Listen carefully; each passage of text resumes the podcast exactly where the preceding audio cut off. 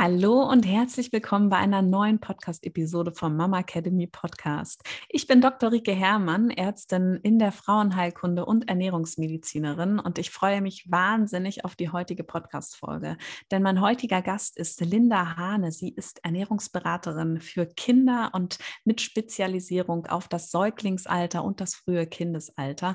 Und wir beide werden uns heute ähm, als ja, Ernährungsexperten austauschen ähm, zu dem Thema Ja, Säuglingsernährung, Beikost, Ernährung in den ersten Jahren für Kinder, was das auch für eine wahnsinnig wichtige Prägung ist für Kinder, worauf du achten solltest, wie du vielleicht auch mit Problemen im Beikostalter umgehen kannst.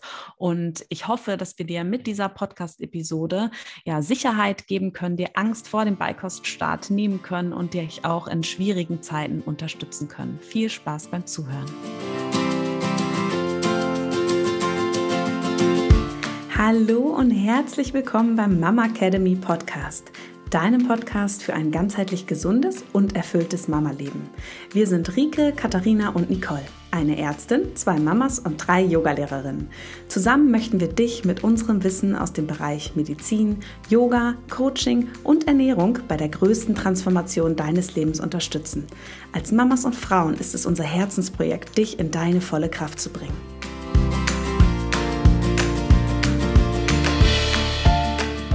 Ja, herzlich willkommen nochmal und hallo, schön, dass du mit dabei bist bei einer neuen Folge von Mama Academy. Ich freue mich riesig. Ich habe heute die liebe Linda Hane zu Gast. Sie ist Ernährungsberaterin für Kinder mit Spezialisierung für Säuglingsernährung und das frühe Kindesalter. Hallo Linda. Hallo Rike, schön, dass ich dabei sein darf. Ja, ich freue mich echt total auf dieses Gespräch, weil es auch einfach so ein spannendes Thema ist. Und ich weiß ja selbst noch in meiner ersten Schwangerschaft, wie verunsichert ich war, als es um das Thema Beikost ging und ja, die ersten ja, Breie, die man dem Kind gegeben hat, die erste feste Nahrung. Und ähm, hoffe, dass wir heute den, ja, den neuen Schwangeren, den Erstlingsmamas ganz viele Informationen bieten können, dass sie sich ein bisschen sicherer fühlen und ja, mit der ganz entspannt in die Beikostzeit starten. Ja, bestimmt, das bekommen wir hin. ja, Linda, erzähl doch uns erstmal, wer du eigentlich bist und wie du dazu gekommen bist, ähm, ja, Ernährungsberaterin für Kinder zu werden. Ja, ähm, genau. Also ich bin Mama von zwei kleinen Mädels, der Liv und der Marlene, die sind jetzt zwei und vier und bin Ernährungsberaterin für Kinder mit dem Schwerpunkt Säuglingsernährung. Ähm, ich bin ja während der Schwangerschaft von Liv im Prinzip drauf gekommen. Ich habe mich schon immer wahnsinnig für das Thema Ernährung interessiert und habe dann irgendwann gesagt, so jetzt möchtest du auch genau wissen, wie geht es eigentlich los, ähm, und wie ist es mit dem Stillen und alles Mögliche. Das war eigentlich waren so meine Themen, die ich schon in der Schwangerschaft im Kopf hatte. Und dann habe ich gesagt, boah, jetzt habe ich noch die Zeit und mache jetzt noch eine Ausbildung zur Ernährungsberaterin für Kinder. Und die ging dann auch noch parallel weiter, als die Liv dann zur Welt gekommen ist. Und dann habe ich das mit der kleinen Maus zusammen weitergemacht. Und ja, ich bin total glücklich darüber, dass ich das gemacht habe, weil das einfach absolut mein Herzensthema ist und ich da voll drin aufgehe. Ja, schön. Das machst du jetzt hauptberuflich, oder? Ja, genau, genau. Ich mache das ja. hauptberuflich und ja, mit den beiden Kleinen und ähm, Haus und Kegel, was man noch so hat, hat man, habe ich ja trotzdem auch immer genug zu tun. ja, genau. Ja, klar. Ja. Nee, ähm, das kann ich verstehen. Und sag mal, wie kam es, dass du jetzt gesagt hast, du ähm, möchtest das unbedingt für Kinder machen und nicht für Erwachsene? Also war das dann wegen dann aus deiner eigenen Situation heraus, dass du gesagt hast, oh, jetzt geht es ja bei mir bald los und Genau, also einmal aus der eigenen Situation heraus und aber auch, weil ich denke, dass das, was wir als Babys und Kinder schon mitgegeben bekommen, weil ich denke gerade, dass die ersten Jahre ja entscheidend sind zur Geschmacksprägung und auch für die Entwicklung der Kinder, gerade in Bezug auf Nährstoffe und so weiter, dass wir da einfach die, äh, ja, die besten Grundlagen unseren Kindern schon mit auf den Weg geben können, damit sie sich auch hinterher als Erwachsene gesund ernähren. Und ich denke, wenn man da anfängt und äh, ja gesunde Rituale sozusagen schon einführt, dass man das dann auch als Erwachsener später wieder aufgreift.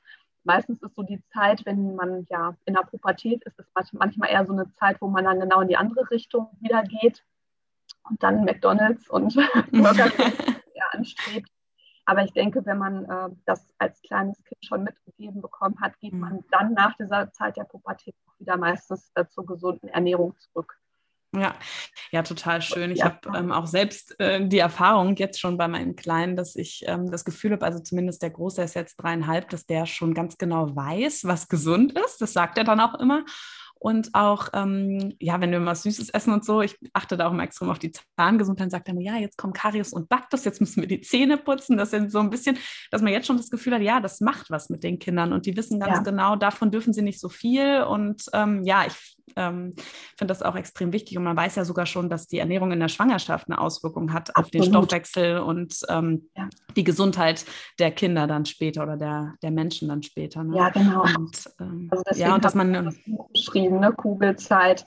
Äh, weil ich einfach gedacht habe, es fängt ja in der Schwangerschaft im Endeffekt schon an ne? mit ja. der Ernährung der Mama bekommt das Baby ja entsprechend auch schon die Nährstoffe mit und auch Geschmäcker mit. Ne? Also mhm. es gibt auch eine Studie zum Beispiel, die sagt, wenn eine Mama viel Möhren gegessen hat in der Schwangerschaft, dann haben die Kinder hinterher eine Vorliebe für Möhrenbrei zum Beispiel oder für Möhren an sich. Ne? Hm. Es ist echt so spannend, auch ähm, wie man selber schon den Geschmackssinn von den Kindern prägen kann in der Schwangerschaft.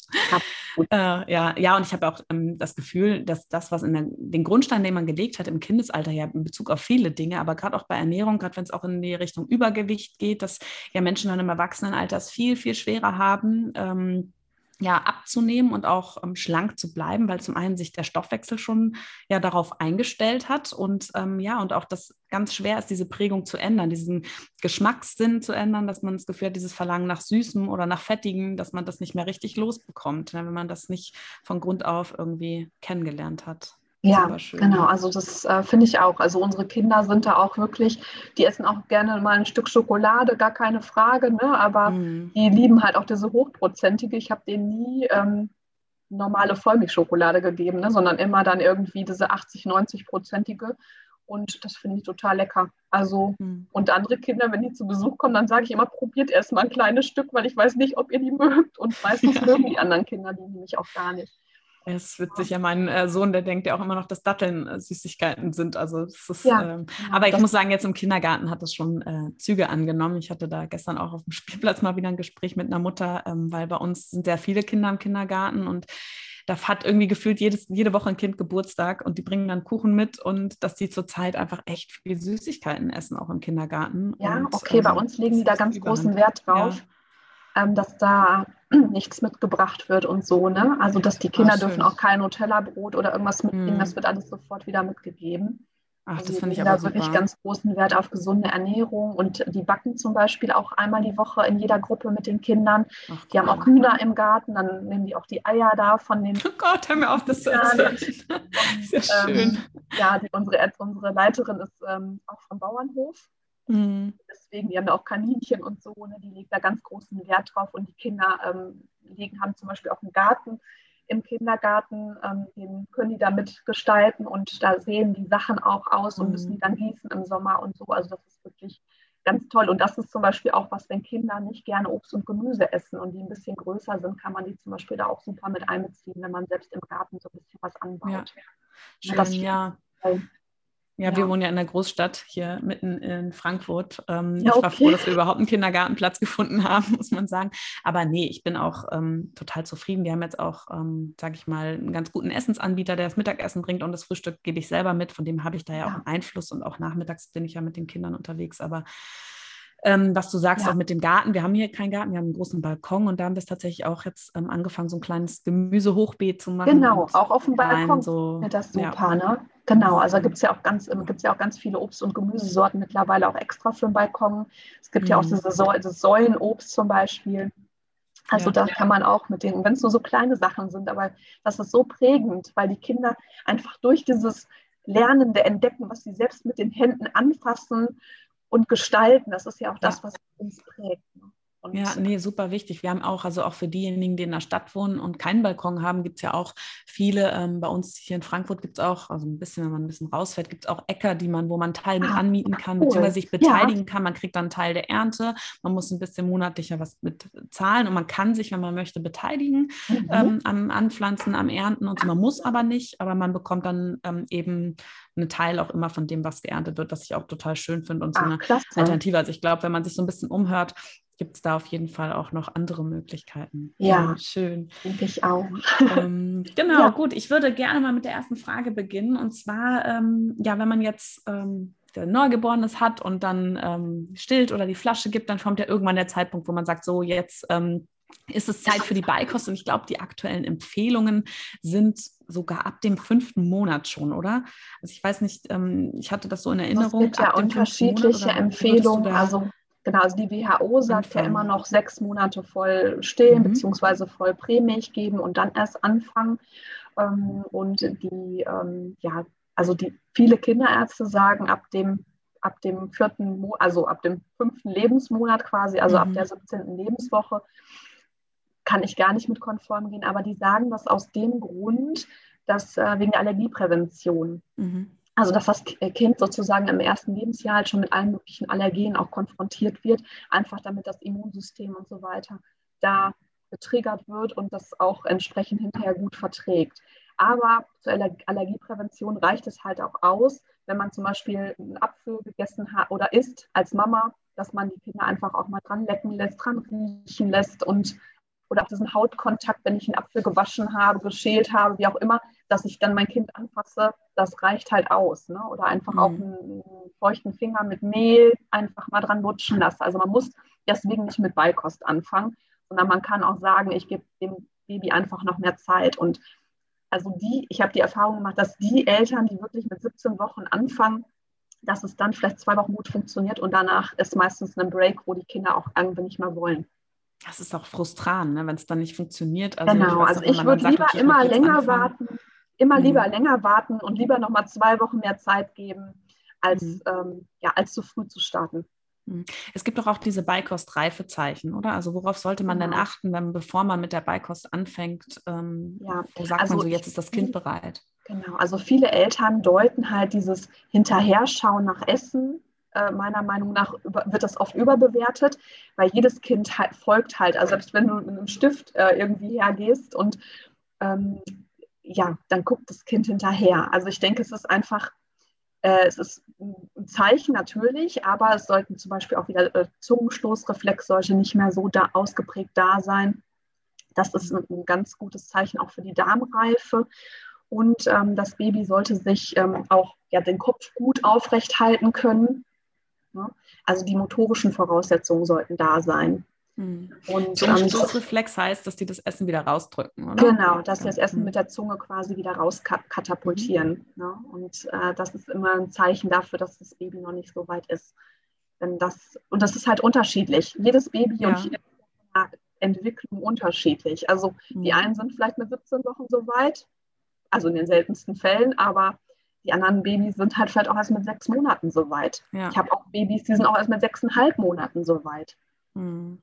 Und ich denke, wir machen halt als Eltern vielleicht auch ja, vieles kaputt, sage ich mal, wenn man zu früh anfängt. Lieber wirklich mhm. nochmal warten und dann entspannt für alle den Start, ähm, ja, ja. dass man ich hatte auch einen Unterschied gemerkt zwischen dem ersten und dem zweiten Kind. Das zweite war ja von vornherein immer schon mit dann am, am Tisch irgendwie auch ähm, beteiligt, so am Essen. Beim ersten haben wir dann mehr den Kleinen gefüttert und jetzt war aber der Kleine immer schon mit am Tisch und hat sehr, sehr früh dann natürlich auch Interesse gezeigt. Und wir haben das dann auch so gemacht, dass wir dem mal ein Stück Gurke in die Hand gegeben haben und dann er dann mitgespielt hat oder Paprika oder irgendwas. Und dann war der meistens auch schon zufrieden. Ja, und der hat sich ja ist ja auch noch satt geworden durchs Stillen. Also dadurch habe ich es dann auch immer noch mal ganz gut gemerkt. Ja. Er hat jetzt nicht gesagt, er hat das Stillen abgelehnt und möchte was anderes oder so. Ähm, aber das war ganz anders als bei meinem ersten. Also aber das da ist auch nochmal eine gute Idee, finde ich, mit dem, dass man den einfach auch mal was in die Hand gibt.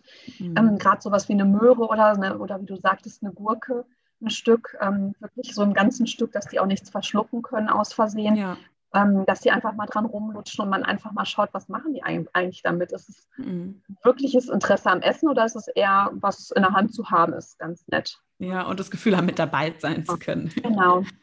Ja. ja, und das finde ich aber auch nochmal wichtig, was du sagst, mit dabei zu sein. Also gerade das, dieses gemeinsame Essen. Ne? Also mhm. man denkt ja immer, man oder viele machen es ja so, dass sie das Baby separat füttern, dann mit Beikost. Und es ist aber schön, gerade dieses gemeinsame Essen, auch wenn es anstrengender ist, aber dass mhm. die auch sehen, Mensch, Mama isst was, Papa isst was, ich esse gleich auch oder esse auch was parallel.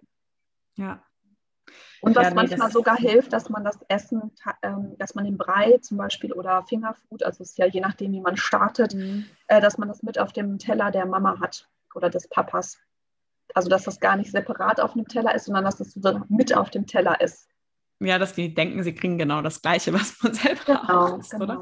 Ja, das ja nee, das stimmt. Möglichkeit. Und auf dem gut auf dem Schoß. Also dass man die am Anfang wirklich auch auf dem Schoß hat, gar nicht mhm. in einem eigenen Stuhl, sondern tatsächlich mit auf dem Schoß hat und dann so in einer aufrechten Position, nicht so wie beim Stillen, aber dass die einfach dieses Körpergefühl auch, also dass diese Körperbindung zur Mama oder zum Papa haben, die einfach Sicherheit Spannend. geben, weil gerade Babys, also habe ich die Erfahrung gemacht, gerade Babys, die sehr sensibel sind, die sich schlecht auf neue Situationen einstellen können, mhm. die brauchen ganz oft nochmal diese körperliche Sicherheit. Interessant, das habe ich tatsächlich nicht gemacht. Ich hatte die immer diesen, es gibt ja von Trip ja, diese von Aufsätze schon, mhm. ne? ja, den ja. hatte ich tatsächlich. Klar, wenn wir mal unterwegs waren, dann hatte ich ihn auch auf dem Schoß, aber da war dann irgendwie, weil man selber ja dabei wenig agieren kann, ne? dann ja. ähm, hatte ich das. Genau, aber also das muss auch nicht für alle Babys sein, aber gerade so die, die wirklich, man hat ja ein Gefühl für für sein Baby als Mama. Mhm. Und wenn man so ein Kind hat, was wirklich äh, schlecht mit neuen Situationen umgehen kann oder da eher ängstlich ist, da würde ich das echt empfehlen für den Anfang, dass man sozusagen, ne, wie beim Stillen oder bei der Flasche, dass man, da hat man ja auch diese körperliche Bindung, ja. dass man das einfach sozusagen fortsetzt und dann einfach mit Beikost so startet. Ja, schön. Und ähm, wie würdest du jetzt anfangen? Also ich kenne ja so, ich weiß gar nicht, ob das so was typisch Deutsches ist, dass man sagt, man fängt jetzt nur mit einem Gemüsebrei an, mit einer Gemüsesorte und die muss man dann zwei Wochen füttern und wenn dann alles gut ist, dann darf man was anderes dazugeben. Mhm. Also ähm, so habe ich das damals mit dem ersten irgendwie gelesen. Ich habe mich nicht lange dran gehalten, muss ich sagen, weil ich das irgendwie ja zehrend fand. Aber mhm. ähm, wie würdest du das empfehlen oder warum ist diese Empfehlung überhaupt so? Also man empfiehlt es im Endeffekt, weil ähm, ja, falls ein Lebensmittel halt eine Allergie auslöst, dass man weiß, ist es jetzt von der mhm. Möhre, von der Kohlrabi, von, dem, von der Fenchel oder von der Süßkartoffel. Deswegen macht man das im Endeffekt. Mhm. Ich, aber man muss da keine zwei Wochen beibleiben, sondern man sagt eigentlich so vier bis fünf Tage und dann kann es mhm. halt noch zu einer allergischen Reaktion kommen. Also sprich, dass die Haut irgendwie sich verändert. Ähm, dass es zu heftigsten äh, ja, Verdauungsbeschwerden kommt oder so. Ne? Und das mhm. ähm, kann aber auch einfach mit der Darmreife zusammenhängen. Das muss also nicht ein Dauerzustand sein, dass äh, das Baby zum Beispiel keine, weiß nicht, keine Möhren verträgt. Weil zum Beispiel mhm. Möhren ist oft was, was, womit hier angefangen wird, oft eine Gemüsesorte. Ja. Und deswegen haben Kinder dann halt auch oft Probleme irgendwie mit dem Stuhlgang und so weiter. Also nicht immer, aber dass sie vielleicht auch eine leichte Verstopfung haben oder so. Aber es liegt nicht an der Möhre, sondern überhaupt an genau, der Verdauung. Kann natürlich auch mit dem Beikoststart zusammenhängen, weil natürlich die Verdauung sich erstmal umstellen muss. Und ja. genau, also deswegen sollte man nicht direkt die Möhre verteufeln, sondern erstmal da entspannt mit umgehen und schauen, dass man das vielleicht auch nochmal anders dann kombiniert mit Zucchini oder so, was ja auch nochmal verdauungsfördernd ist. Hm. Und muss ja. man das so machen oder könnte man auch sagen, ich fange einfach mit was Gemischtem an und wenn eine Reaktion kommt, dann gucke ich, woher es kommt? Also ich würde es tatsächlich, ich würde es tatsächlich einzeln starten. Mhm. Und dann weißt du ja nach vier Tagen, okay, Möhre klappt und dann kannst du ja Möhre mit, mit Kohlrabi mischen oder mit, mit Fenchel oder wie auch immer, weil dann weißt du ja, an der Möhre kannst du nicht mehr liegen. Okay. Und Möhre ist und, ja auch so was typisch Deutsches, wir, oder? Das? Und, und noch mal kurz, und wir Eltern denken aber auch ganz oft, wir müssen den Kindern sofort Abwechslung bieten in dieser Beikostzeit. Ja, ja. Auf jeden Fall. Ja? Man denkt sofort, ja. oh Gott, nur Möhre jetzt zwei Wochen. Nee, das ist zu langweilig. Aber dass die Kinder vorher ja wochenlang nur Milch bekommen haben, in Anführungszeichen. Hm. Ja, ne, also wir überfordern die manchmal, dass man zu schnellschrittig vorgeht. Also ich ja. würde lieber immer langsamer vorgehen, entspannter vorgehen, als zu schnell. Mhm. Und ähm, genau, also ich kenne das auch, fast alle ähm, fangen mit Möhre an, aber man kann auch was mit, mit was anderem anfangen. Ja, also genau. Also was, was sich wirklich noch gut eignet, ist sowas wie Fenchel, Zucchini, Kürbis ist super, Süßkartoffel, Avocado ist mega praktisch, weil du. Avocado ja im Endeffekt nur klein drücken musst. Du brauchst ja noch nicht mal ja. Kopf. Und ähm, Pastinake kenne ich noch so. Pastinake, Pastinake gibt es genau. auch immer so in so kleinen Gläschen. Ja. Genau, und Pastinake ja. hat ja kaum jemand vorher überhaupt als Erwachsener schon mal so gegessen. Irgendwie ja. manchmal das Gefühl, Schmeckt total süß. Auf ein Babybrei gemacht. Ähm, und wenn ich jetzt aber das Gefühl habe, dass ähm, das klappt nicht, kann es ja auch sein, dass das Kind das nicht mag. Kann ich dann trotzdem nach zwei, drei Tagen schon was anderes ausprobieren oder sollte ich dann trotzdem eher dabei bleiben? Genau. Nein, dann würde ich, würde ich auf jeden Fall nochmal was anderes mhm. ausprobieren. Ja, genau. Okay. Und wenn das gar nicht klappt mit dem, äh, mit dem Essen, was würdest du da dann sagen? Also angenommen, ich habe jetzt mit fünf Monaten oder mit sechs Monaten angefangen und der stößt aber den Brei immer noch aus oder ähm, ja, wehrt sich die ganze Zeit, schmiert nur rum. Ähm, würdest du dann eine Pause machen oder würdest du dranbleiben? Was genau, so also ich würde, genau, was also auch immer noch meine Empfehlung ist für den Anfang, ist, ähm, dass man wirklich schaut, dass die Kinder auch wollen. Also ich beschreibe das immer, wenn man die jetzt auf dem Schoß hat und ähm, die sitzen da, dass man sozusagen mit dem Löffel auf sie zugeht, aber es ist wie bei einem Kuss ist, dass quasi von beiden Seiten was kommen muss. Mhm. Ne? Also dass man mit dem Löffel auf sie zugeht, aber dass die Babys dann auch auf den Löffel zugehen ein Stück weit und man merkt, ja. ah, die wollen auch wirklich. Und sobald man merkt, sie wollen nicht mehr, bitte aufhören. Ja. Also auch nicht anfangen mit einem Flieger und, und wie auch immer, mit irgendwelchen Spielereien oder die, die Kinder vor einem Bilderbuch sitzen oder vor irgendwas anderes, damit sie abgelenkt sind, sondern wirklich mhm. schauen, dass es von beiden Seiten kommt. Ne? Und Genau, und wenn du, wenn das dann aber so ist, dass sie wirklich partout nicht wollen und das auch irgendwie immer wieder signalisieren, dann würde ich tatsächlich auch notfalls erstmal für zwei, drei, vier Wochen aufhören. Ja. ja. Das ist ja, ähm, manchmal spürt man ja auch selber als Mutter, so vielleicht, es gibt ja auch ähm, Mütter, die sehr früh wieder in den Beruf einsteigen oder so, die selber so den Druck auch verspüren, das muss jetzt Absolut. klappen. Ne? Es hängt ähm, meistens mit dem Druck von uns ja, zusammen. Genau, dass es dann auch oft ähm, sich überträgt. Ne? Das das ja. denke ich auch. Weil wir Eltern haben halt auch oft eine Erwartungshaltung an diesen Beikoststart. Also das erlebe ich immer, dass man irgendwie so die Vorstellung hat, yay, wir starten mit Beikost und man hat so eine Erwartung, ich koche und es wird total toll und dann essen die auch direkt 100 Gramm und alles ist super. Und wenn das dann nicht so ist, dann ist man ganz schnell auch als Mama, also ich kenne das selber, ja. ist man dann frustriert und denkt, jetzt hast du dir so eine Mühe gemacht und du hast irgendwie jetzt hier alles aufgefahren, hast extra, äh, weiß ich nicht, Bio-Gemüse gekauft und so weiter. Und dann wollen die Kleinen nicht so, wie man sich das selbst vorgestellt hat. Und ich glaube, da muss man seine eigene Erwartungshaltung auch ein Stück weit zurückschrauben, um auch dem Baby diesen Druck zu nehmen. Weil die spüren das, die sind ja so feinfühlig, die ja. spüren sofort, wenn von unserer Seite da irgendwie ein kleiner Druck auftaucht. Ja, nee, das glaube ich auf jeden Fall auch.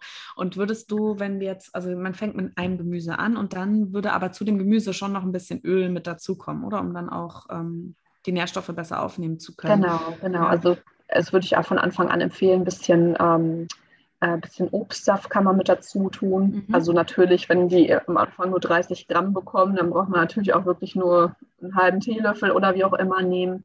Ja. Und ähm, je nachdem, was, was für Saft man nimmt. Ne? Also wenn man ja. Sanddornsaft nimmt, dann ist es ja eh so viel Vitamin C drin, viel ja. mehr als in Orangensaft. Dann braucht man ja auch wirklich eine ganz kleine, winzige Menge.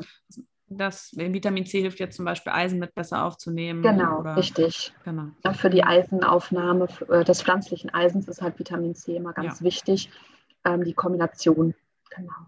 Und welches Öl würdest du empfehlen? Sollte man dazu führen? Also was ich total klasse finde, es gibt ja mittlerweile diese DHA-Öle, wo einfach nochmal viel, viel mehr Omega-3-Fettsäuren mit drin sind. Die finde ich total klasse und die würde ich auch immer empfehlen, weil Omega-3 ja einfach mega wichtig ist für die Gehirnentwicklung ja. und ähm, ja, generell für, für verschiedene Prozesse im Körper und deswegen würde ich das auf jeden Fall empfehlen. Sind das ähm, dann, also sind das, das dann zum Beispiel ein Rapsöl mit DHA zugesetzt oder ist das? Genau, ähm, ganz oft oder? ist das dann irgendwie auf Leinöl zum Beispiel mhm. basierend, wo ja auch sowieso schon von Natur aus viel Omega-3 drin ist, ja. aber dann ist es oft nochmal mit Mikroalgen versetzt, mhm. um dann nochmal mehr Omega-3 mhm. natürlich ähm, ja, herzustellen sozusagen. Hat auch nochmal eine Allergieprävention, ne? das Omega-3. Ja, genau. Und Stimmt. Der, genau, mhm. ja. ja. Ähm, super. Und ähm, wenn wir jetzt schon dabei sind mit pflanzlichem Eisen, hatten wir jetzt gerade schon so angefangen. Was ja. ähm, hältst du denn von, also erstmal, wann würde man denn mit Fleisch anfangen? Und dann würde ich nämlich gerne mal darauf hinaus, ja. wie wichtig du das empfindest. Ja. Genau, also man würde im Prinzip so nach drei, vier Wochen, wenn alles gut läuft, mit Gemüse und Kartoffel dann noch dazu, würde man mit Fleisch beginnen. Also ich mhm. empfehle immer so ein bis zweimal die Woche Fleisch mhm. und ähm, einmal die Woche Fisch, aber man muss es nicht. Also man kann auch wirklich, also unsere Kinder haben wirklich kein Fleisch und kein Fisch bekommen, bis sie es tatsächlich vom Teller selber essen konnten. Mhm. Ja. Weil ich das, äh, ich komme vom Bauernhof, aber was dieses Fleischpürieren anging, ich fand das so schrecklich. Und dann habe ich mich wirklich auch nochmal eingelesen, die Edith Gätchen beispielsweise, die, ähm, bei der ich auch die Ausbildung gemacht habe, sie hat ein Buch geschrieben, Ernährung, äh, vegane Ernährung in der Schwangerschaft und Stillzeit, also für die Mamas mhm. und äh, dann aber auch den Beikoststart vegan. Und gut, vegan ist natürlich schon auch dann heftig, ja. aber es funktioniert. Man muss sich natürlich dann extrem gut mit Nährstoffen auseinandersetzen. Mhm. Also was ist genau wo drin? Das sollte man dann auf dem Schirm haben. Man muss dann natürlich auch Sachen wie ähm, ja, pflanzliches Eisen ähm, ne, muss gut abgedeckt sein. Dann äh, Omega-3, Jod muss gut abgedeckt sein, B12 muss gut abgedeckt sein. Also da muss man sich wirklich mit beschäftigen, um dann zu schauen, was muss ich eigentlich noch zusätzlich supplementieren. Ja, ja, ganz äh, spannend. Ich bin ja auch noch gerade mittendrin in meiner ähm, Weiterbildung vegane Ernährungsberatung für Schwangerschaft ja. und Stillzeit. Da bin ich jetzt fast fertig. Ähm, das ist noch so ein Aufbaumodul auf meine Ernährungsmedizin, weil ich das ja. ähm, Thema an sich halt super spannend finde. Ich selber bin, sag mal, oder ernähre mich zu fast 100 Prozent vegan und ähm, habe das auch bei meinem zweiten mhm. ähm, Kind, fiel mir das dann immer schwerer, ihn nicht vegan zu ernähren. Ich habe beide Kinder im ersten Lebensjahr komplett vegetarisch, genauso wie du. Ich fand das auch mhm. ähm, als Brei Fleisch zu geben, ja, fand ich als, habe ich halt nicht als nötig empfunden und ähm, ja, habe dann eben ganz gut darauf geachtet, dass ich dann Getreidesorten wähle, wo Eisen mit drin ist, dass ich das genau wie du gesagt hast, dass man das mit Vitamin C kombiniert, weil einfach das Eisen besser aufgenommen wird.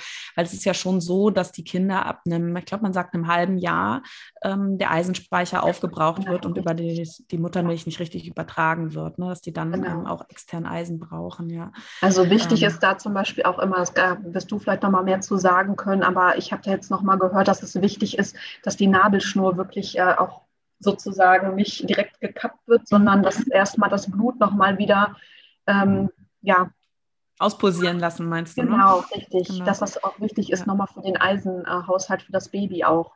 Ja, ja ähm, Stimmt auch. Ich habe tatsächlich auch die Erfahrung aber bei mir gemacht. Ich habe super Eisenwerte gehabt und mein erster ja. Sohn, der hatte dann auch so einen massiv hohen Eisenwert. Der hat dann eine ähm, Gelbsucht entwickelt. Ah. Weil die, ja, das, das, ähm, das geht jetzt auch, wir gehen jetzt hier in die Tiefe, aber ähm, so viel rote Blutkörperchen von mir hatte und mhm. die bauen die ja um. Ähm, beziehungsweise sie hatte so viel fetales, ähm, fetale rote Blutkörperchen und die bauen die ja dann wieder in normale rote Blutkörperchen um und dieser Umbauprozess, diese Abbauprodukte, die ähm, werden dann ja in der Leber verstoffwechselt und das führt ja dann oft dazu, wenn die zu überfordert sind, zur Gelbsucht bei den Kleinen, wo ich auch schon dachte, der hat wahrscheinlich ein bisschen zu viel tatsächlich auch ah, von okay. mir abbekommen auch, ja. ja. Das wusste ich Aber, auch nicht. Ähm, er war genau. auch relativ, er ist ja ein bisschen früher gekommen, der hat wahrscheinlich allgemein noch ein bisschen noch Probleme gehabt, das zu verstoffwechseln. Ja. Aber ja, nee, auch wichtiger Punkt, ne, total. Aber ich sag mal genau, also meistens sagt man, dass man ungefähr ab dem, ne, wenn die ein halbes Jahr alt sind, dass mhm. man dann auch mit Beikost starten sollte, einfach aufgrund auch des Eisenhaushaltes mal, weil im Endeffekt haben die Kinder, wenn die auf die Welt kommen, so eine Art Eisenspeicher und da wird halt sozusagen peu à peu was abgebaut, was die dann ähm, verbrauchen und irgendwann sagt man dann so, jetzt brauchen wir im Prinzip auch nochmal äh, ja, das Eisen von außen ja. um quasi da auch genug Nährstoffe zu bekommen. Weil die Nährstoffdichte gerade in den ersten Lebensjahren ist halt unglaublich wichtig, damit wirklich auch alles, ich sage immer, das ist wie, wenn man ein Lego-Haus baut und ähm, da braucht man auch alle Teile. Wenn man da irgendwelche ja. Teile hat, dann ist das Haus hinterher auch nicht komplett fertig. Und so ist es im mhm. Endeffekt mit dem Körper von unseren Kindern auch dass sie im Prinzip diese ganzen Nährstoffe brauchen, um wirklich alle Bausteine zu haben, um wirklich gut, äh, dass die Organe sich gut ausbilden können, dass die Zellen gut ausgebildet sind, dass wirklich alles gut auch funktioniert im Körper. Mhm.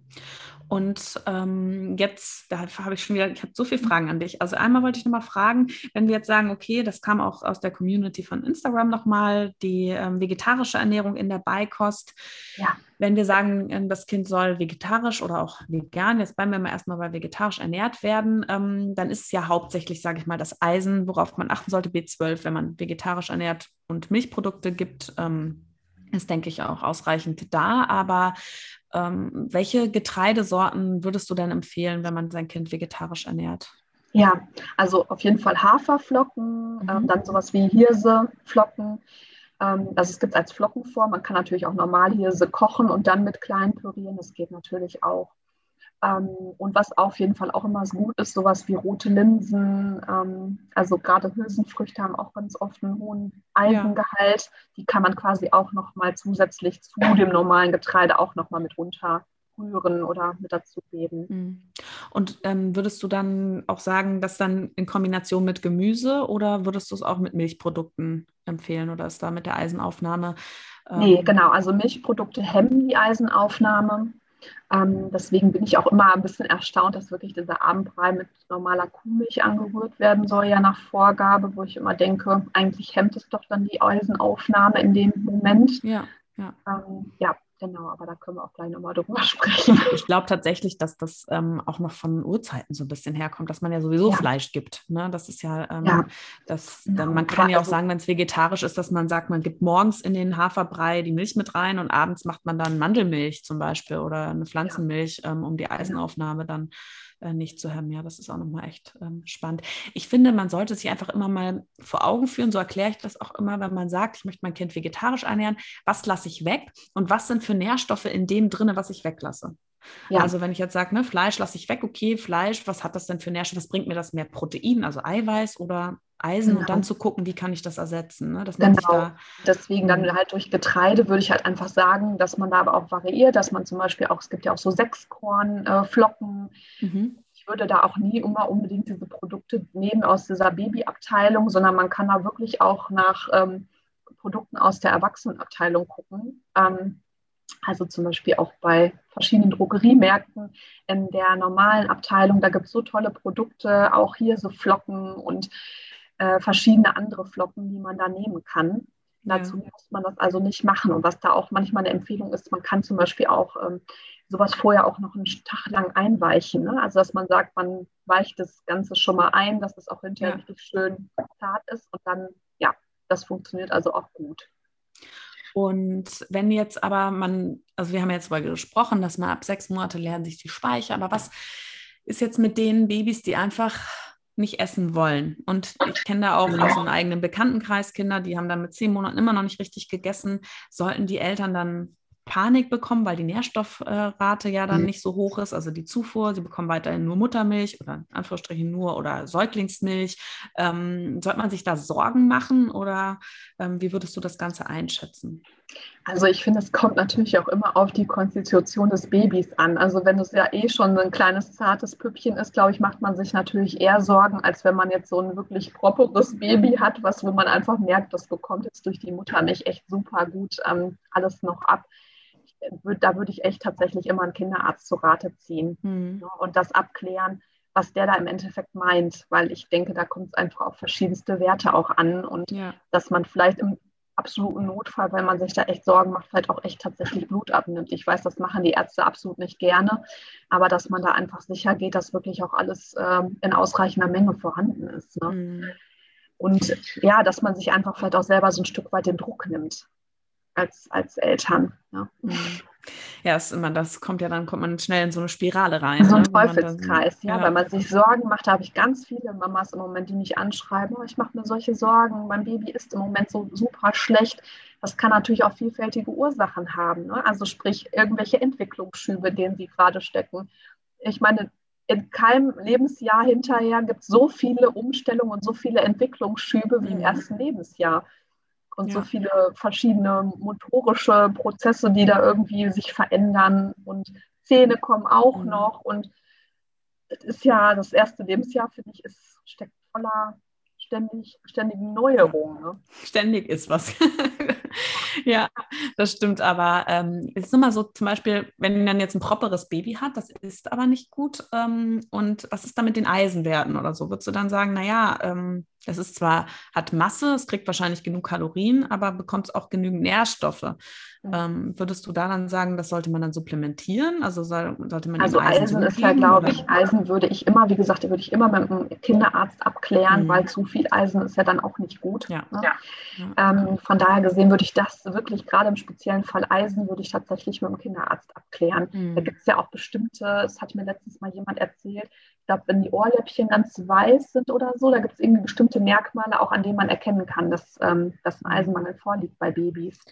Ja, man kann natürlich auch mal so in die Augen reingucken oder ja. so, aber Ja, ähm, ich denke, ja, das muss halt ein Kinderarzt nochmal auch sagen. Ne? Ja, nee, das finde ich auch. Da wirklich äh, lieber auf Nummer sicher geht und dann, ähm, und ich bin kein Fan der, dass man ständig irgendwie zum Arzt läuft, aber in dem Falle, wenn man sich da wirklich unsicher ist, würde ich das tatsächlich in mhm. Anspruch nehmen.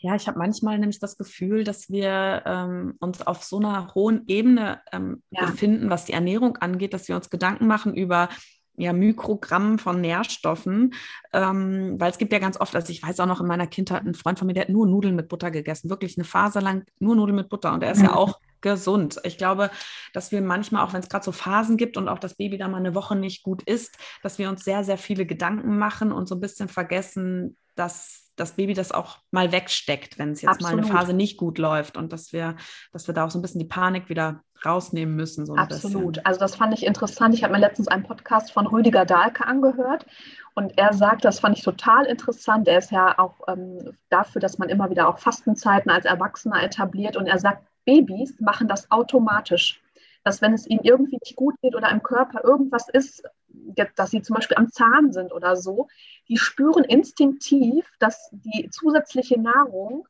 ihnen gerade nicht gut tun würde, um diese Prozesse im Körper wirklich zu einem guten Ablauf zu bekommen. Und das heißt, die essen manchmal auch vier, fünf Tage nichts, weil sie sozusagen wie so eine Art Mini-Fastenzeit einlegen, die ihnen gut tut. Das ist ja echt spannend. Instinktiv. Und ich, das ist es, ich glaube, worauf du hinaus willst. Also unsere Babys haben ja viel bessere Instinkte, als wir Erwachsene es haben. Mhm.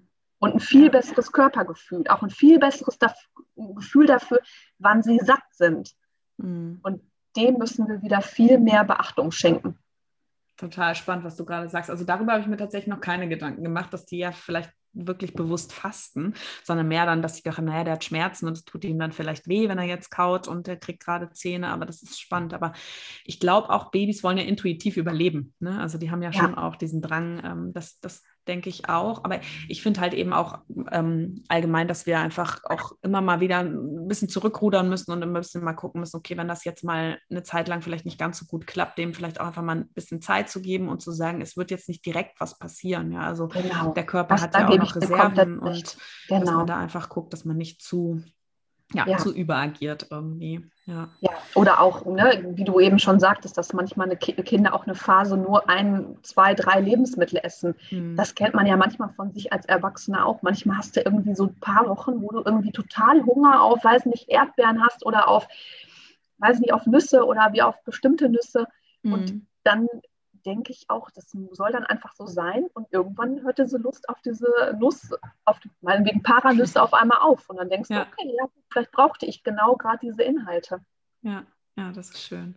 Und ähm, hast du denn ein paar Tipps, wenn es jetzt mal gar nicht funktioniert? Ähm, und das ist jetzt eben nicht nur so ein paar Tage oder man denkt, ja, dem geht es gerade nicht so gut, sondern allgemein, es funktioniert einfach nicht gut. Was würdest du dann den Eltern raten? Wir hatten ja schon mal gesagt, eine kleine Pause vielleicht mal machen. Genau. Und was ich immer wirklich empfehlen würde, auch dann wieder, auch wenn die zehn Monate alt sind, dieses wieder auf den Schoß nehmen. Weil was ich ganz interessant fand, das macht die Edith Gätchen, arbeitet ganz, ganz viel mit dieser Beziehungsebene. Mhm. Weil Essen hat immer was mit Beziehung zu tun. Also sprich, die Beziehung zwischen mir als Eltern oder uns als Eltern, dem Baby und dem Essen muss stimmen. Und wenn da irgendwas ist oder wenn man irgendwie gerade selber als Eltern vielleicht Stress hat, es, es überträgt sich alles auf ja. das und dass man sich wirklich einfach dann Ruhe nimmt, Zeit nimmt, wirklich die Babys vielleicht auch wieder auf den Schoß sitzt, setzt, mit denen zusammen ist, einfach auch immer dieses Vormachen, wir mhm. sind ja mhm. alles auch Nachahmer und dass man dann einfach wirklich Ruhe und Entspannung da versucht, bei den Mahlzeiten hinzubekommen. Und dann funktioniert es meistens auch wieder.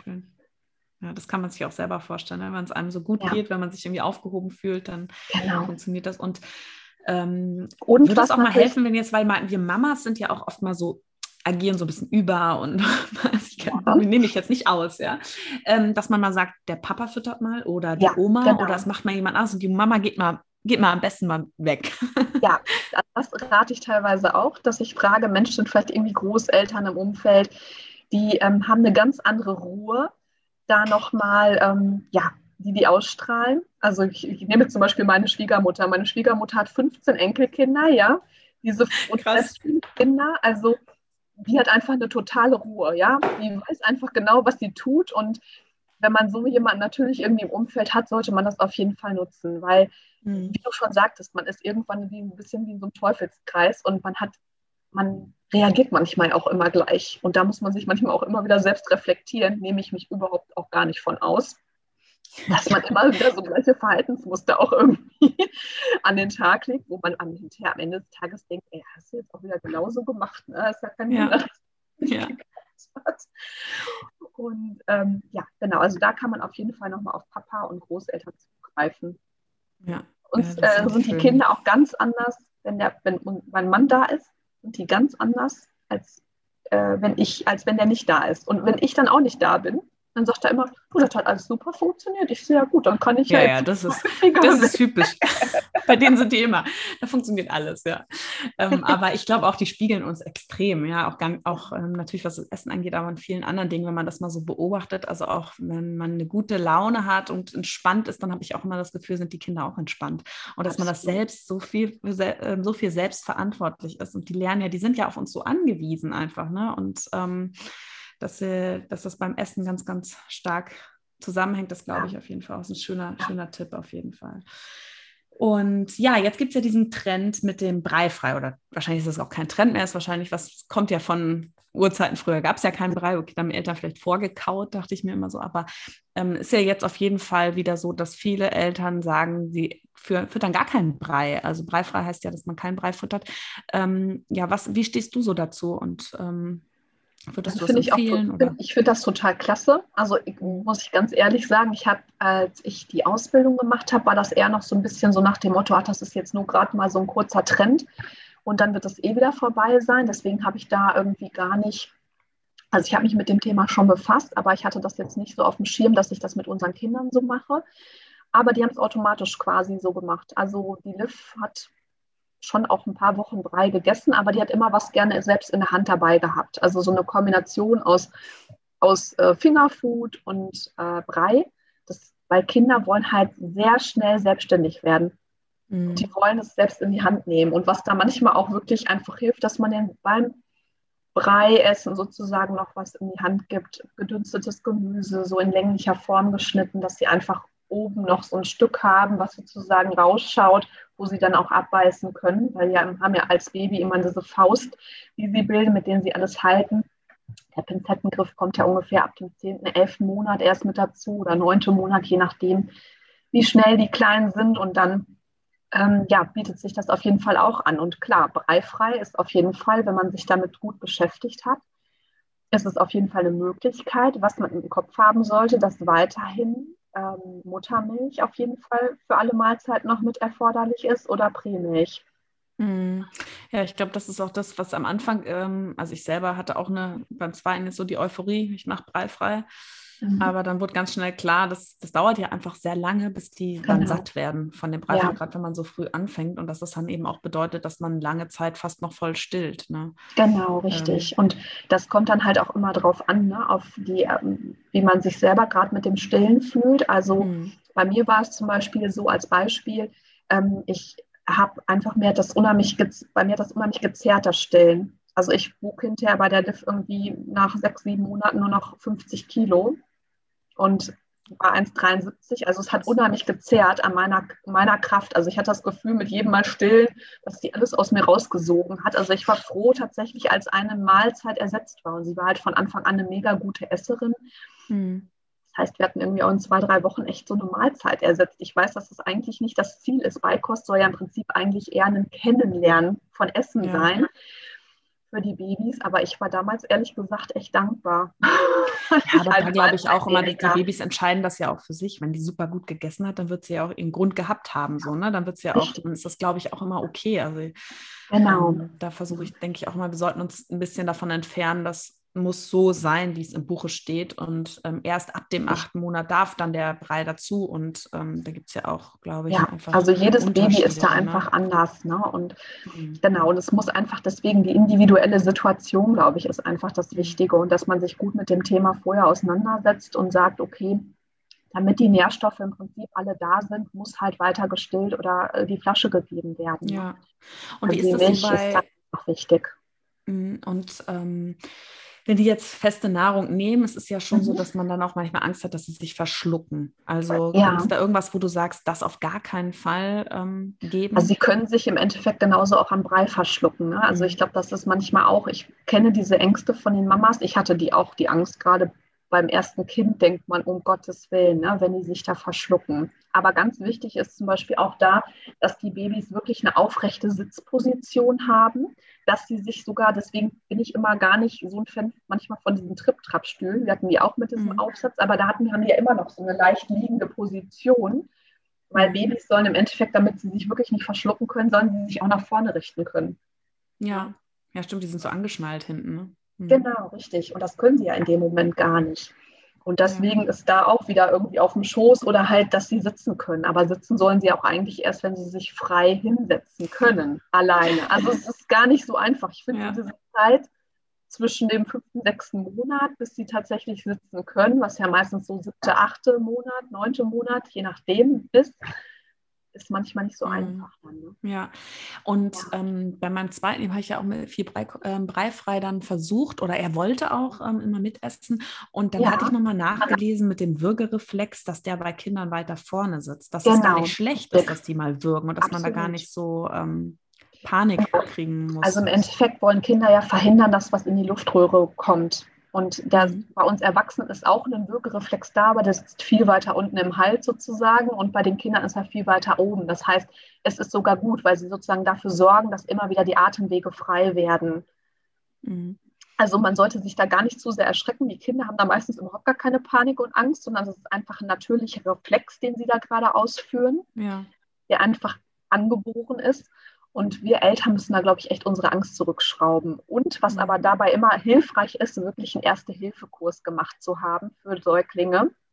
Den kann man Super. mittlerweile auch online machen, habe ich ja. gesehen dass nee, man. Sehr gut, ich hatte ja einen Podcast, Entschuldigung, dass ich unterbreche. Letzten, ja. Unser letzter Podcast, kann ich nochmal sagen, wer daran Interesse hat. Ich habe nämlich mit einer Kinderärztin, die online Erste-Hilfe-Kurse für Kinder gibt, einen Podcast aufgenommen. Also da auch gerne nochmal die Folge Ach, davor hören. Und da ähm, ist auch nochmal ein Link dazu da. Nee, finde ich auch wichtig, ja.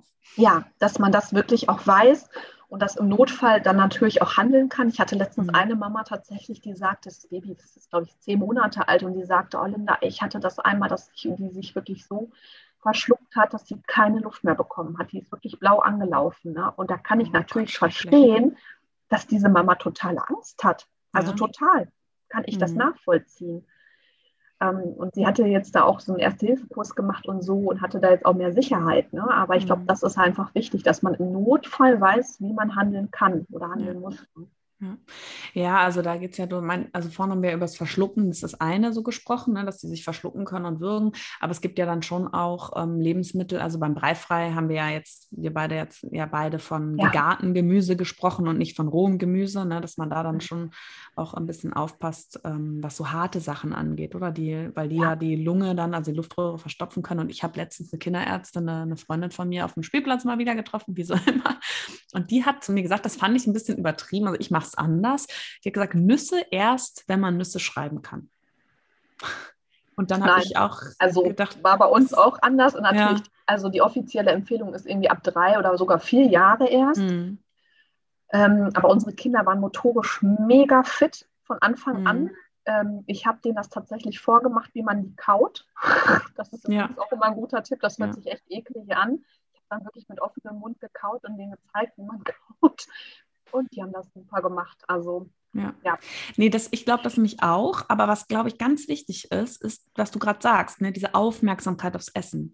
Also wenn ich dann manchmal meinen Sohn hier sehe, der sich ein Stück Apfel holt und der ist ja schon dreieinhalb, bei dem mache ich mir eigentlich ja keine Gedanken. Und dann fängt er an, auf dem Sofa rumzuspringen genau, und da rumzukauen. Und ich glaube, das ist nämlich das Gefährliche. Und ich ja. kann sie in dem Sinne verstehen, die arbeitet auf der Intensivstation, die wird wahrscheinlich ihre Fälle ihre haben, ne? jährlichen ne? Fälle mhm. haben, die halt kommen und eine Erdnuss verschluckt haben und so. Und wenn man natürlich so eine Erfahrung immer gemacht hat und das immer wieder sieht, dann hat man ja ein ganz anderes Feingefühl dafür.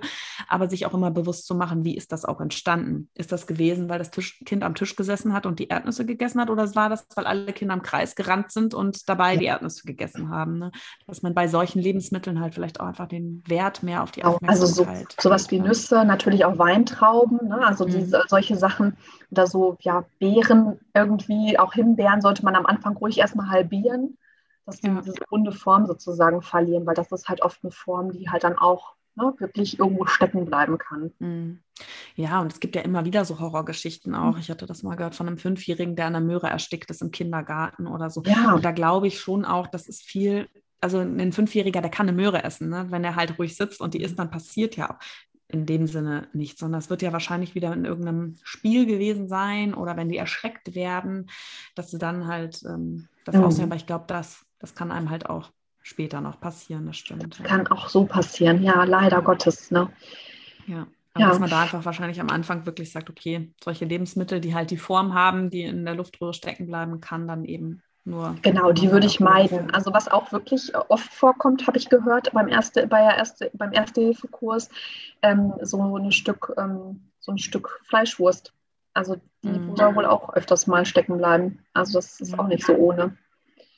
Ja, ja also ich glaube einfach, äh, man sollte bei so einem Kind dabei sein, wenn es ist, erstmal. Ja, allem, genau. Also auch nicht, das ist auch nochmal gut, dass du sagst, guter Hinweis, auch bitte nicht während der Autofahrt. Mhm. Ne? Also ich kenne das selber. Unsere Kinder waren manchmal beim Autofahren auch echt total unruhig und dann hat man auch gedacht, so boah, gibt man denen jetzt irgendwie eine Reiswaffel oder irgendwas. Aber tatsächlich gerade im ersten Lebensjahr beziehungsweise in den ersten zwei Lebensjahren würde ich es nicht machen. Auch aus dem Grund des Verschluckens und dass ja. man nicht handeln kann. Ja. Ja, ja also das. Äh also dann lieber einmal anhalten, ne? Mhm. irgendwie eine kleine Pause machen, denen dann was geben und dann weiterfahren aber das ist nicht ungefährlich. Und man kann dann manchmal auch nicht so schnell handeln, gerade wenn man vielleicht auf der Autobahn unterwegs ist. Ja, guter Tipp. Nee, wirklich. Äh, ne, weißt du, dann kannst du ja auch nicht mal eben rechts anhalten. ja. Sondern, ähm, ja.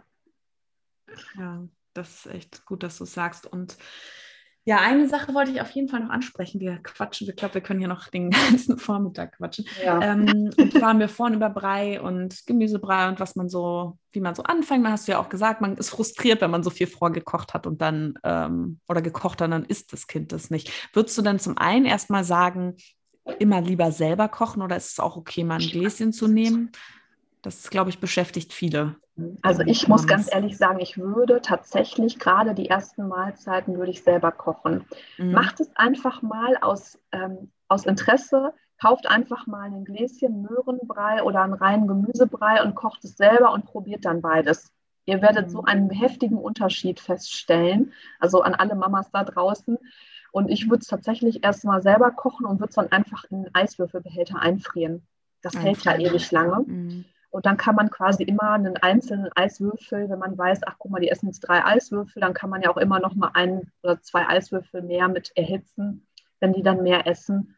Und dann kann man zum Beispiel auch mehrere Gemüsesorten vorkochen, kann die dann im Brei äh, in diesen Eiswürfelbehältern einfrieren, einzeln und kann dann entsprechend auch die Gemüsesorten mischen. Dann Super, nimmt man cool. zwei Eiswürfel mhm. von der Kohlrabi, zwei Eiswürfel von den Möhren, dann nochmal drei Eiswürfel davon. Also, weißt du, was ich meine? Da kann man nochmal ja. gut mischen. Das ist ein guter Tipp auf jeden Fall. Ich habe auch, mhm. es gibt auch so ähm, extra Breibehälter, habe ich jetzt letztens mal gesehen zum Einfrieren. Tatsächlich schon. Also als ich ja. also mein erster Vorgang habe ich das noch gar nicht gesehen. also wichtig ist immer, dass die Eiswürfelbehälter auch einen Deckel haben, dass, ähm, dass es sich der Geschmack nicht verändert in der Tiefkühltruhe. Ne? Und ja, das, das nimmt dann auch diese Frust, wenn man so viel gekocht hat und man muss alles wieder wegtun oder selber essen. Genau, ja. absolut. Und im Notfall kannst du daraus noch, wenn ein, wenn ein Kind doch auf einmal sagt, äh, so nach dem Motto, ich will nur breifrei, dann kannst du daraus noch eine Gemüsesuppe kochen und dann ist gut. Cool. Und ähm, aber wenn du jetzt mal Not äh, am Mann ist oder man ist unterwegs und ähm, im Urlaub oder so und man hat nichts zur Hand, ähm, würdest ja. du da auch sagen, es ist in Ordnung, mal Gläschen zu geben oder ist das ja, von Nährstoffen? Absolut. Her? Also ich finde es halt nur in der ersten Zeit wichtig, dass man es nicht macht aufgrund der Geschmacksprägung. Mhm. Und aber wenn man dann sagt, die Kinder essen total gut und man ist mal unterwegs, dann kann man auf jeden Fall auch mal auf ein Gläschen zurückgreifen. Ähm, da würde ich halt immer darauf achten, dass es Gläschen sind, die ab dem vierten Lebensmonat sind. Ja weil da meistens genau die Zutaten drin sind, die man selbst auch verwenden würde beim Kochen. Ähm, ich habe festgestellt, wenn das ab Gläschen sind, ab dem sechsten Monat, achten Monat, dann ist da ganz oft was drin, Zusätze drin und so weiter, die man eigentlich so nicht braucht. Das kann ich eh empfehlen. Ich bin, also mein Mann, habe ich mal losgeschickt, der sollte so Flocken kaufen. Und dann hat er tatsächlich so ein, auch von einer bekannten Bibi-Marke, was mitgebracht. Ich wollte eigentlich reine Flocken.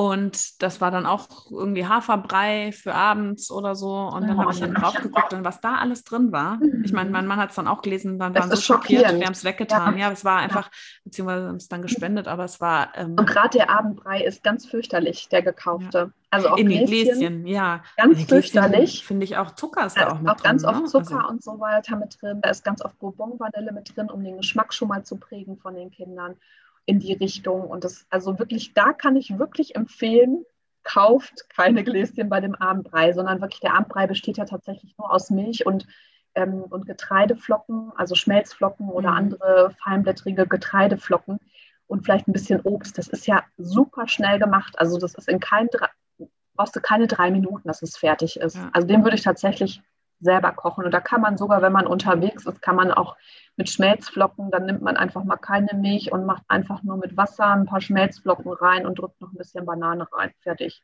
Ja, ja, nee, voll gut. Also das, ähm, also da, das fand, da war ich auch echt schockiert, ja. Auch bei den Gemüsegläschen ganz oft, weil ich habe ja auch, also in meinen ähm, Kleinen eigentlich fast vegan, oder eigentlich vegan ernährt, bis er jetzt ähm, in die Kita gekommen ist. Und ähm, da ist auch überall Milchpulver tatsächlich oft mit drin oder Sahnepulver oder Sahnepulver nicht, aber Sahne, so Sahneersatz oder so Sachen drin, ähm, wo ich auch immer, da stand vorne gar nicht drauf. Ne? Du denkst, mhm. das ist jetzt ein reiner Gemüsebrei ähm, und dann ist da immer noch was mit untergemischt. Also ich finde es ganz wichtig auch. Ähm, genau, also man sollte lesen, immer die Inhalte checken und wenn die abweichen von dem, wie du es selber kochen würdest, würde ich es nicht nehmen. Das mhm. nur als Anhaltspunkt. Ja, das ist gut. Ja ja, da gibt also es gibt ja auch wirklich gute Alternativen, finde ich. Also es gibt, ja, es ähm, gibt mittlerweile auch zwei, drei Firmen, die ähm, schon Babybreie machen, die du, die gekühlt, also die gekühlt, die du bestellen kannst über das Internet, die gekühlt geliefert werden, die du in, ähm, in einer Tiefkühltruhe oder im Kühlschrank aufbewahren musst und die du teilweise auch tief, gekühlt im Edeka oder so irgendwo, also im Echt? Supermarkt kaufen kannst. Das habe ich ja. noch gar nicht mitgekriegt. Ja. Doch, und die haben halt natürlich auch nochmal viel mehr Nährstoffe drin, weil was wir uns immer bewusst machen müssen, jedes Gläschen ist eine Konserve, die mhm. monatelang haltbar ist, die vielleicht schon länger im Regal steht, als dein Baby alt ist. Mhm. Ja, stimmt. Ich glaube, ich konnte ja. sogar von der Haltbarkeit von meinem ersten, den Brei, den letzten, den er nicht mehr gegessen hat, der hatte ich irgendwie ewig noch im Kühlschrank und den konnte ich sogar noch meinem zweiten Sohn geben, als der im Brei-Alter war. Ja. ja. Ja, also das, also das müssen wir uns immer wieder vor Augen halten, dass es ja so mhm. haltbar gemacht wird und dass da natürlich auch weniger Nährstoffe drin sind, als wenn du jetzt wirklich mit regionalem, frischem Gemüse selber kochst. Ja. Ja. Eine, ähm, bevor wir noch zu dem Thema Zucker gehen, was ich ganz spannend finde, wollte ich noch eine Frage auch aus, wieder aus der Community, die kam, noch mal stellen. Und zwar war das, warum soll man den ähm, Frühstücksbrei immer so spät erst einführen? Ja. Mm, also man kann natürlich diese Zeiten variieren. Ich weiß, es ist eigentlich gesagt, dass man mittags den Gemüsebrei gibt, nachmittags den Obstgetreidebrei, abends den Milchgetreidebrei. Aber man kann zum Beispiel auch sagen, weil ich habe zum Beispiel auch Mamas, die sagen, ich gebe den Mittagsbrei immer erst nach dem Schlafen. Der Kleine wacht immer erst um 2 Uhr auf und dann gebe ich um 17 Uhr eigentlich schon wieder den Abendbrei. Da bleibt ja keine Zeit mehr für den Nachmittagsbrei. Mhm. Dann sage ich auch immer, ihr könnt es variieren. Ihr könnt den Nachmittagsbrei auch morgens geben. Ja, das ist also ist überhaupt gar kein Problem. Ne? Also da einfach frei sein, was diese Flexibilität angeht. Also mhm. ich finde wichtig ist einfach nur, dass man auch mal eine Essenspause einlegt, ne? dass die ja. Kinder nicht immer ständig wieder was Neues zu essen haben, sozusagen, dass man auch wirklich mal drei, vier Stunden Pause einlegt. Aber wann die Mahlzeiten dann im Endeffekt sind, das könnt ihr mhm. einfach variieren. Also man kann theoretisch, mittags empfiehlt man anzufangen, damit man halt mit einem Gemüse anfängt? Oder? Genau, also man empfiehlt quasi mit Gemüse anzufangen, weil manche Babys tatsächlich, wenn die das erste Mal Obst essen, das sind die von diesem Obst meistens so hin und weg, dass die den Gemüsebrei dann auch manchmal nicht mehr wollen. Und deswegen sagt man tatsächlich mit Gemüse zu starten, damit die auch ja. wirklich diesen Geschmack erstmal. Aber dann kann man auch sagen, man fängt mit Gemüsebrei an und macht dann nicht den Abendbrei, sondern gleich das Frühstück?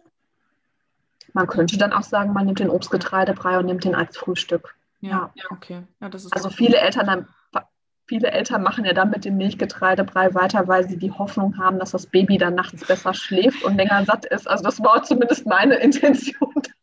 Ja, das ist und meine geklappt? große Hoffnung. Nein. Für das, das Thema Schlaf macht man alles. Genau, da macht man alles. Ähm, und ich glaube, das ist aber oft auch ein Trugschluss. Ne? Das hängt ja mhm. auch wirklich viel mit der Gehirnentwicklung und so, so, zusammen und nicht unbedingt mit dem Sattsein der Kleinen. Ja. Das stimmt. Also mein Kleiner, der hat äh, den Getreidebrei, also den Milchbrei abends gegessen und eine halbe Stunde später habe ich den nochmal beide Seiten gestillt. Und ja. ich dachte mir, wie kann das denn in deinen kleinen Magen ja. alles reinpassen? Aber ja, und er ist trotzdem ständig aufgewacht. Also ja, das ist ähm, spannend. Aber mit der Essenspause, jetzt muss ich doch noch was einschieben. Ja, ich habe das ja. Gefühl, ich hole meine Kinder von der Kita und vom Kindergarten direkt vom Snacktisch ab. Wir fahren auf den Spielplatz und die sagen sofort, Mama, ich habe Hunger. Mama, ich möchte das essen. Was hast du zu essen dabei? Wahrscheinlich und verbinden die, die mit dir direkt essen. Ja, ich habe natürlich auch immer was dabei, weil ich das ist ja auch, ne, ähm, aber die hauen da was weg am Nachmittag.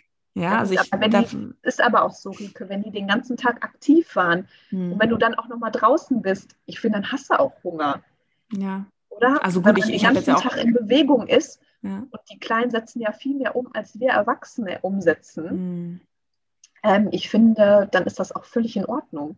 Ja. Aber klar, man sollte natürlich trotzdem auch schauen, dass sie dann nicht so viel gegessen haben, dass sie abends dann schon wieder, ne, mhm. dann so beim, Mittag, beim Abendessen dann sagen, so, ich will nichts oder kein Hunger. Ja, ja genau. Ich versuche dann mal so ab fünf, dann gibt es gar nichts mehr. Aber also ich habe, gestern war ich echt schon wieder erstaunt, was die da weggeputzt haben. Ja. Ne? Und ähm, ich meine, was mir immer, ich denke dann immer so, gut, die essen so viel, gut, dann, gibt, dann nehme ich aber nur gesundes Zeug mit.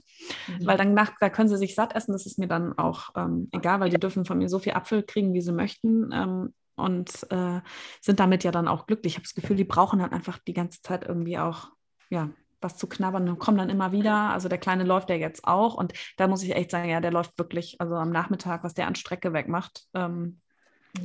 Ja, das stimmt schon. Und die klettern ja immer die ganze Zeit auf den Spielgeräten rum und so. Das stimmt wahrscheinlich. Ja, Aber da war ich immer echt, am Anfang musste ich mich da wirklich dran gewöhnen und dachte, mache ich das vielleicht falsch? Gebe ich denen zu viel? Und ähm, ja, ja aber ich glaube, also wenn die ein natürliches Hunger-Sättigungsgefühl haben, mhm. ähm, dann ist es auch manchmal so. Und dann haben die aber auch wieder Phasen, wo die das gar nicht machen, wo man denkt, oh, jetzt könnten sie aber eigentlich auch ein bisschen mehr essen. Ja, sind, ich glaube, wir sind nie zufrieden, ne? egal wie sie es machen. Genau. Macht man sich irgendwie auch. Gedanken. Ja. Wir Mamas sind schon kompliziert. Ja, das stimmt. Und jetzt das äh, spannende Thema Zucker. Also Zucker ist ja, wir haben es tatsächlich so gemacht, beim ersten, das erste Jahr gar kein Zucker ähm, und dann auch nicht mit dem Zuckerlöffel hinterhergerannt oder mit dem Kuchen, sondern dann war es okay, wenn wir mal ein Eis essen waren, hat er auch ein Eis gekriegt. Und beim Kleinen, muss man sagen, ist ein bisschen schwieriger gewesen, weil der Große ihm dann einfach immer mal wieder was abgegeben hat. Oder, also wir haben dem Großen gesagt, er darf auch kein Zucker. Und ähm, dann hat er ähm, jetzt nach dem ersten Jahr, dann darf er auch mal. Ne? Also der, der will ja dann auch. Und dann, wenn wir dann mal ein Stück Kuchen essen oder so. Aber mhm. ähm, ja, wie, wie sind deine Empfehlungen? Was würdest du sagen, was ist gut? Also ich würde auch sagen, so lange wie möglich vermeiden, mhm. ähm, weil es einfach, Zucker hat halt einfach super viele negative Auswirkungen auf unseren Körper und bei den Kleinen natürlich noch mal mehr. Ähm, aber klar, wenn, also bei uns ist es auch so, wenn wir jetzt zum Beispiel irgendwie einen Kuchen essen gehen bei meiner Schwiegermutter nebenan, dann ist es auch für mich völlig in Ordnung, wenn die den essen. Das Einzige, wo ich dann nicht so drauf kann, wenn dann vielleicht noch irgendwie ein Süßgetränk mit dazu kommt. Mhm. Da bin ich dann eher so und denke, das muss jetzt nicht sein, weil die lieben halt Wasser. Warum mhm. sollen sie dann irgendwas anderes trinken? Ähm, genau, aber im Endeffekt würde ich auch sagen, versuchen so gut wie es geht zu vermeiden. Aber ja, wenn es dann mal so ist, ein bisschen, dann ist es halt so. Ne? Und was für negative Auswirkungen hat das? Ähm, genau, also Zucker, genau, also zu viel Zucker auf Dauer ist halt so, dass natürlich der Blutzuckerspiegel immer weit oben ist ähm, und schnell da wieder absinkt ähm, ja, dann ist es natürlich so, dass ähm, so, so, Erkrankungen natürlich wie Diabetes 2, Herz-Kreislauf-Erkrankungen ähm, ja einfach schneller passieren können. Also es sind, man hat immer früher gedacht, dass Diabetes 2 natürlich auch vielleicht nur ältere Leute bekommen, aber mittlerweile sind halt auch viele Kinder betroffen und immer mhm. schneller auch Kinder betroffen. Mhm. Weil die Insulinausschüttung dann einfach nicht mehr so funktioniert, wie es sein sollte. Ne? Ja. Das sind ja so Heißhungerattacken, die sie dann auch immer bekommen, aber sie fahren halt total drauf ab, muss man ja sagen. Ne? Also bei meinem Sohn, wenn da irgendwo Schokolade oder so ist, der kann über nichts anderes mehr nachdenken dann. Also irgendwie, wenn der am Weihnachten da den, oder Nikolaus, gab es einen kleinen Schoko-Nikolaus, der ist, das macht den fertig. Der, der denkt die ganze Zeit an nichts anderes mehr. Aber dann ähm, denke ich auch, das ist bei unseren dann so, dann sollen die das auf einmal essen, mhm. dann ist es weg. Und dann ist auch gut dann, ne, dann, ist mir das auch egal in dem Moment. Dann denke ich immer, komm, dann esst es jetzt auf einmal, dann können wir da wenigstens ein, und dann ist es auch gut, dann fragen die auch nicht mehr nach. Dann isst der mhm. alle und dann ist gut. Also ich, wir kaufen ja. tatsächlich nur halt so eine hochprozentige Schokolade für unsere Kinder. Ne? Also ja. Und auch sehr, ich esse die am liebsten so, weiß nicht, 70, 80 Prozent. Es gibt von mhm. einer Mar bekannten Marke auch 99 Prozent mittlerweile, wo wirklich nur ein Gramm Zucker auf 100 Gramm ist.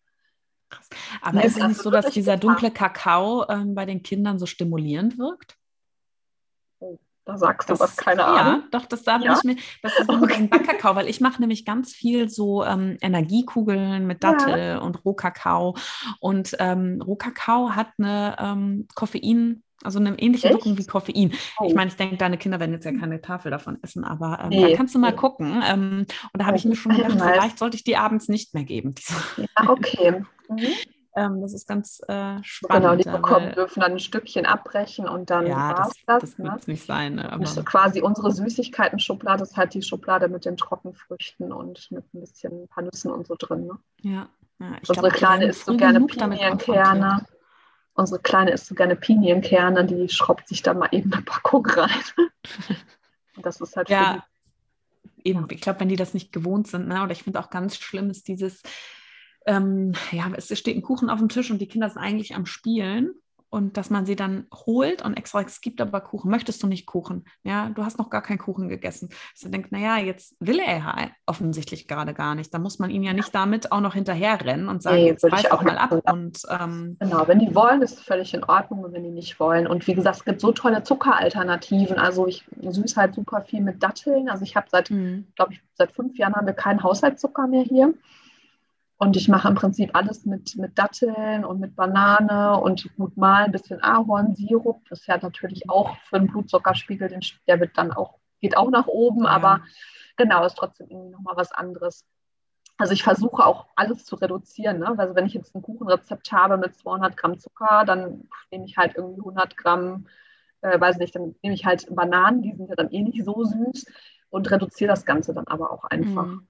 Hm, was sind denn für dich so gute Zuckeralternativen, auch gerade für, sage ich mal, ich meine, im ersten Jahr essen die ja eh noch alles, was wir denen anbieten, so, aber wenn die dann ein bisschen ja. größer sind und ähm, Lust und, ja, auf was Süßes haben, was würdest du dann so? Also man kann halt halt auch Xylit nehmen und dieses Erythrit. Mhm. Ähm, bei Xylit bin ich halt immer ein bisschen vorsichtig. Also erstmal generell weiß man natürlich nicht, was für Langzeitauswirkungen diese Zuckeraustauschstoffe haben. Mhm.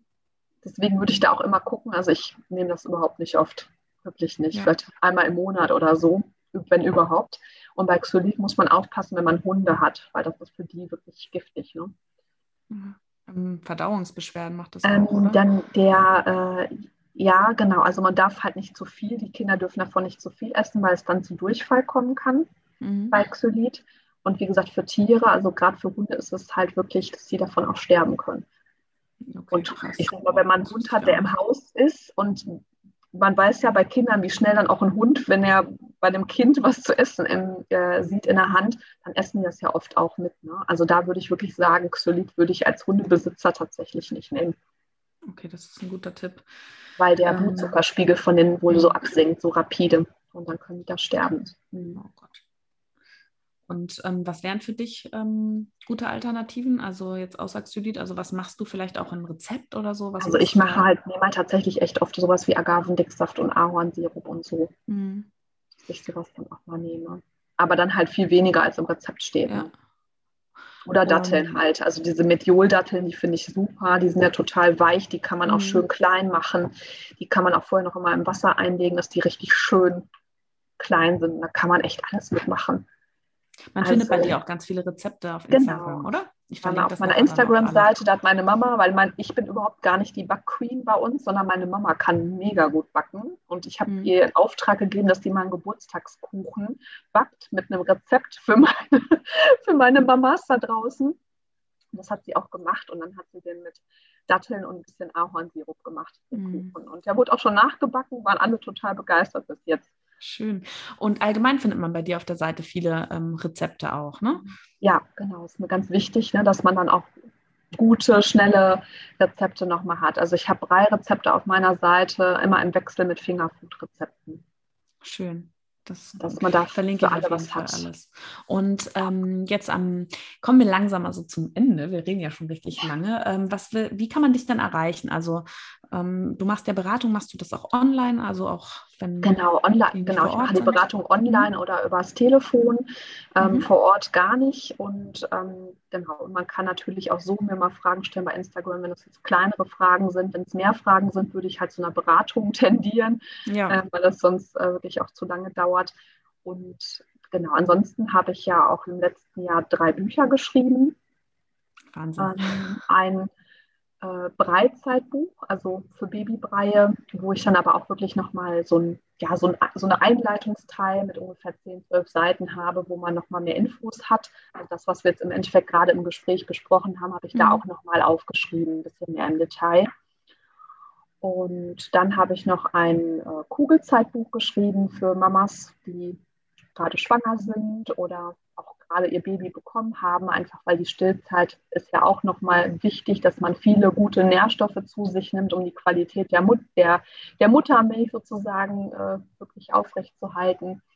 Und äh, da habe ich nochmal ein Rezeptheft geschrieben mit vielen tollen, gesunden Rezepten. Und dann habe ich noch eins geschrieben zum Thema Fingerfood. Schön. Weil das super. ist einfach da, gerade so dieser Übergang dann auch, ne, wenn man jetzt Brei wirklich gefüttert hat, dass man einfach parallel schon mal den Kindern was zu essen in die Hand geben ja. kann. Da sind zum Beispiel auch so Gemüsestangen drin im Rezept ähm, oder auch so ähm, Grießschnitten und sowas. Ne? Schön, super. Und die kann man über deine Homepage auch bestellen oder kaufen? Genau, die kann man über meine Internetseite bestellen, lindahane.de. Mhm. Und du gibst da wahrscheinlich auch nochmal einen Link. Ja, ich schreibe das nachher alles unten in die ähm, genau. Shownotes unten rein. Ja, ja. schön. Super. Ja, vielen Dank, äh, dass du heute in den Podcast gekommen bist. Ich habe mich echt riesig gefreut. Das war so unkompliziert, auch wenn wir es zweimal verschieben mussten, weil die Kinder hier bei mir alles durcheinander gebracht haben. Das ist auch nochmal danke, dass du da so flexibel warst. Ähm, ja, und ich hoffe, dass dir das auch ähm, ganz ähm, ja, viele Informationen gebracht hat heute, dass du dich sicherer fühlst mit dem Beikoststart und richtig Lust hast, jetzt ähm, dann bald anzufangen, vielleicht auch ähm, mal was Neues auszuprobieren. Und wie gesagt, gesagt, alle Tipps das, äh, von Linda findest du auch ähm, bei ihr, vieles auf der Instagram-Seite, in ihren Büchern. Ich schreibe das nachher alles unten in die Shownotes, dass du dich da auch nochmal umschauen kannst. Und ja, wenn dir der Podcast gefallen hat, dann kannst du oder würden wir uns sehr freuen, wenn du uns auf iTunes eine Bewertung schreibst, wenn du uns fünf Sterne gibst. Und wenn du möchtest, teile doch gerne deine Erfahrungen oder wenn du noch Fragen hast, ähm, gerne mit uns unter dem heutigen Post ähm, auf Instagram in den Kommentaren. Dann können wir dir da vielleicht auch noch weiterhelfen und du kannst dich dort auch mit den ähm, Mamas aus der Community austauschen. Ja, und ansonsten wünsche ich dir einen wunderschönen Tag, eine wunderschöne Woche und bis bald.